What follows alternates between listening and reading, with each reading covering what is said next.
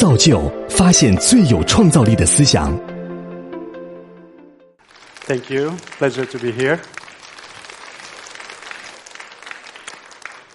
My name is uh, Su Haida. I am here to talk to you today about uh, fintech. But uh, I am pretty sure everyone here have heard of the word fintech, have heard of the word of the transformation that is happening in the financial industry. I spent the last 23 years working with technology for finance. So about five and a half years ago, I moved to Shanghai, and together again with my friend Guo Yuhang, we started uh, Dianrong. Dianrong today is one of the largest fintech platforms in China and in the world. So the story of what's happening to us did not start yesterday or the day before, but it's a long transformation that's been happening in everything that we do every day. So I want to take you back 25 years ago. Your only source of information was the newspaper or the television. You couldn't get any information from anywhere else. But then the internet appeared. I remember the first portal I went to was yahoo.com. And I was very impressed because on TV, I can only see what the TV channel wants me to see. On Yahoo, I can select. I can read about wine, I can read about movies, I can read about sport. And that was already something major. Then a few years later, we saw a new model. A new model where you don't have to give me the information in a format that you want, but I want to look for information that I'm interested in, and that is Google and Baidu. When I was doing my research in my university, that was what helped me in writing my papers and my reports. Then, as society, we started to trust the internet a little bit more. Can you imagine the first time somebody came to you and told you, if you send $5,000 to this place that is far, far away from where you live, it's called Amazon.com, they're going to send you a TV. Can you imagine the first person that has to trust something so new that he will get a better service or a better price or a better quality product by just sending money to something that he never saw before in his life. So you can imagine that the trust that the internet asks of people is high. And that continues and continues. So if you look at these last 25 years, you can think of it as a baby that was born and you teach him. And that's what information is. That's what the portal is. Then when he's like seven, eight, ten years old, he starts asking you a question. Hey, dad, how does this work? How does that work? And that's Google. And then he does some transactions by himself. And then you send him to college where he meets other students like himself and he starts thinking together with them. Collective thinking. It's exactly the same transformation that we saw. It's the natural transformation of humans. So if you teach someone to do a lot of things, and then you put him together with a group of people, the next question they're gonna ask, well, can we do something together? We are thinking, we come up with ideas, can we do something together? So that's what happened. So I put Dianrong next to Uber, same way as Airbnb, same way as Didi, because we are all in the share economy. In the case of Uber or Didi, we share the car as a resource. In our case, what is that we share? We share the opportunity that that good quality borrower gives us. I will explain more going forward. As such a transformation in our history can only make sense if it is powered by something big. And what's been powering this transformation is data. So according to IBM, 90% of all the data that exists in the world today has been created in the last two years. Let me, let me explain what that means. Every day, every single day, we have 2.5 exabytes of data. 2.5 exabytes of data is 90 years of high definition TV. If your grandmother is 90 years old, imagine all her life in one movie. That's how much data we produce every single day. So data always existed. There is no machine that produces data. So what happened is we created technology that allows us to capture data. So whether you like wine or you don't, whether you wake up at 6 a.m. or at 10 a.m. in the morning, whether you like to have drinks with your friends, this data existed 100 years ago, 200 years ago, but we did not have a way to capture it. We did not have a way to store it in very large machines. And more important, we did not have a way to safely distribute it to people that can analyze it. So the advances in technology, especially mobile, allowed us to capture data. Capturing data is important. So when I ask people, who do you think capture data about you? First answer they say, oh, Google, Facebook, Alibaba, Tencent. No, no, no, no. Everybody capture data about you. Every business in the world has to use data today. Without that, they cannot survive. So of course, as customers, I collect data about you, about you, about you, about you, about all of you. You get nervous. What are you going to do with this data? What happens if it's hacked? What happens if you have the wrong information and I cannot change it? I'm here to tell you, relax. It's okay. Because the way data has been used is for the benefit of business that cares about customers. I'll give you an example. In China, 15 years ago, if you need to borrow money, you have two options. Option number one, you take money from the bank. And in order for the bank to accept you, you have to have a house or a car or a collateral.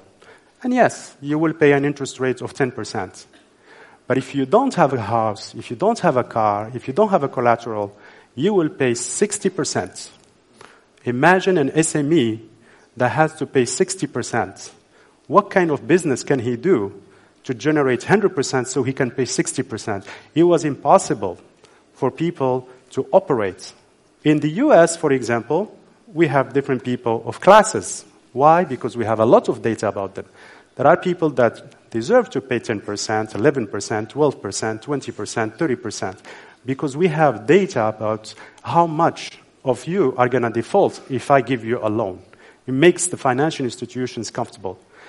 Because of consumer data, fintech appeared in China. Fintech is not popular in Europe.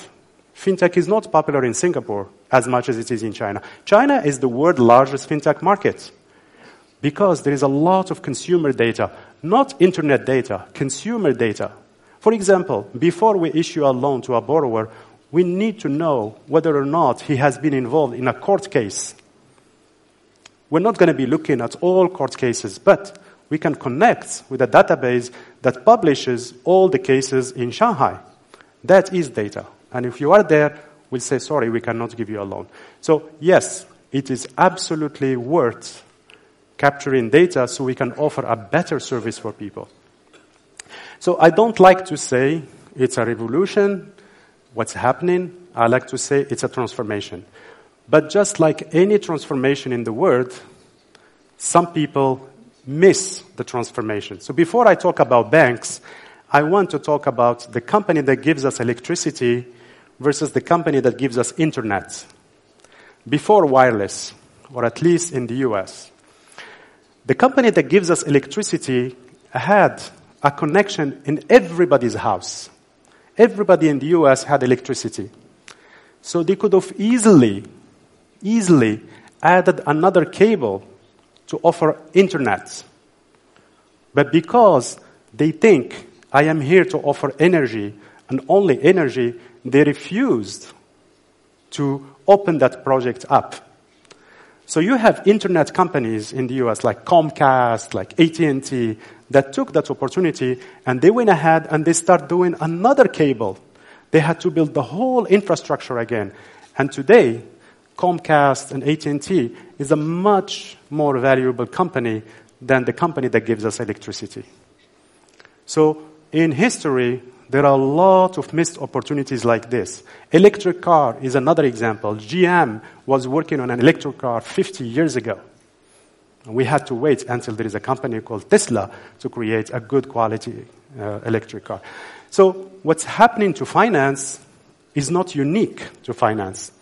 But let me explain to you what's happening to finance. Banks, when I was a kid, the relationship between the customer and the bank was very, very close. It's the same level as the relationship with your doctor or the relationship with the teacher. Very intimate. But what happened is people became internet users. They don't want to go to the branch. So that relationship between the bank and the customer starts to get bigger and bigger. And there is a void that was filled up by payment companies, just like internet companies with the service. So banks are happy saying, oh, I have a big account from Alibaba. I have a big account from PayPal. But they, they, they don't know what people are using the money for. They have no idea that you use money to shop on eBay or in JD.com or you buy books or you buy wine or you travel. All they know is that Alipay has a huge account on their, on their bank and they are happy. They are happy because they have that big account. So banks are becoming just like infrastructure. It's the same company that gives us electricity or the company that manages the road. And this is very, very dangerous for banks. If you don't know what your customers want, you cannot predict how your business is going to be in the future. The, the business model in banking is very simple. We have some people that have money, and we have some people that need money. So you can either move capital from here to here, or you can take these borrowers and move them from here to here in order to connect the two. The bank way, which we call balance sheet lending, is where you move capital. You start from capital first. So in order for me to convince these investors to give their money, I have to come and promise them you will make 5% or 6%. How do you do it? You do it through mutual funds and you create tranches and you create packages of loans. Then you take $5 billion and you give it to a bank that is in the middle and the bank has balance sheet, $5 billion, and then the bank starts looking for good borrowers and starts giving the money. If there is bad economy and the bank lends money, they still have to pay 5% or 4%. If there is super good economy and the bank made 20%, they only pay 5%. So what happens in this part of society has nothing to do with this part of society. So we saw in 2008 what happened. In 2008, the financial crisis was created by this process of securitization. But it's true, you can solve it. You can have regulations that says anybody that does securitization has to follow certain rules. And today we have these rules in place. But the biggest problem, in my opinion, is the bank itself. We think capital is the most important thing in the world. With us, we think opportunity is the most important thing in the world. The borrower is the most important producer of the opportunity in the world. So how do we move the borrower to come in front of lenders?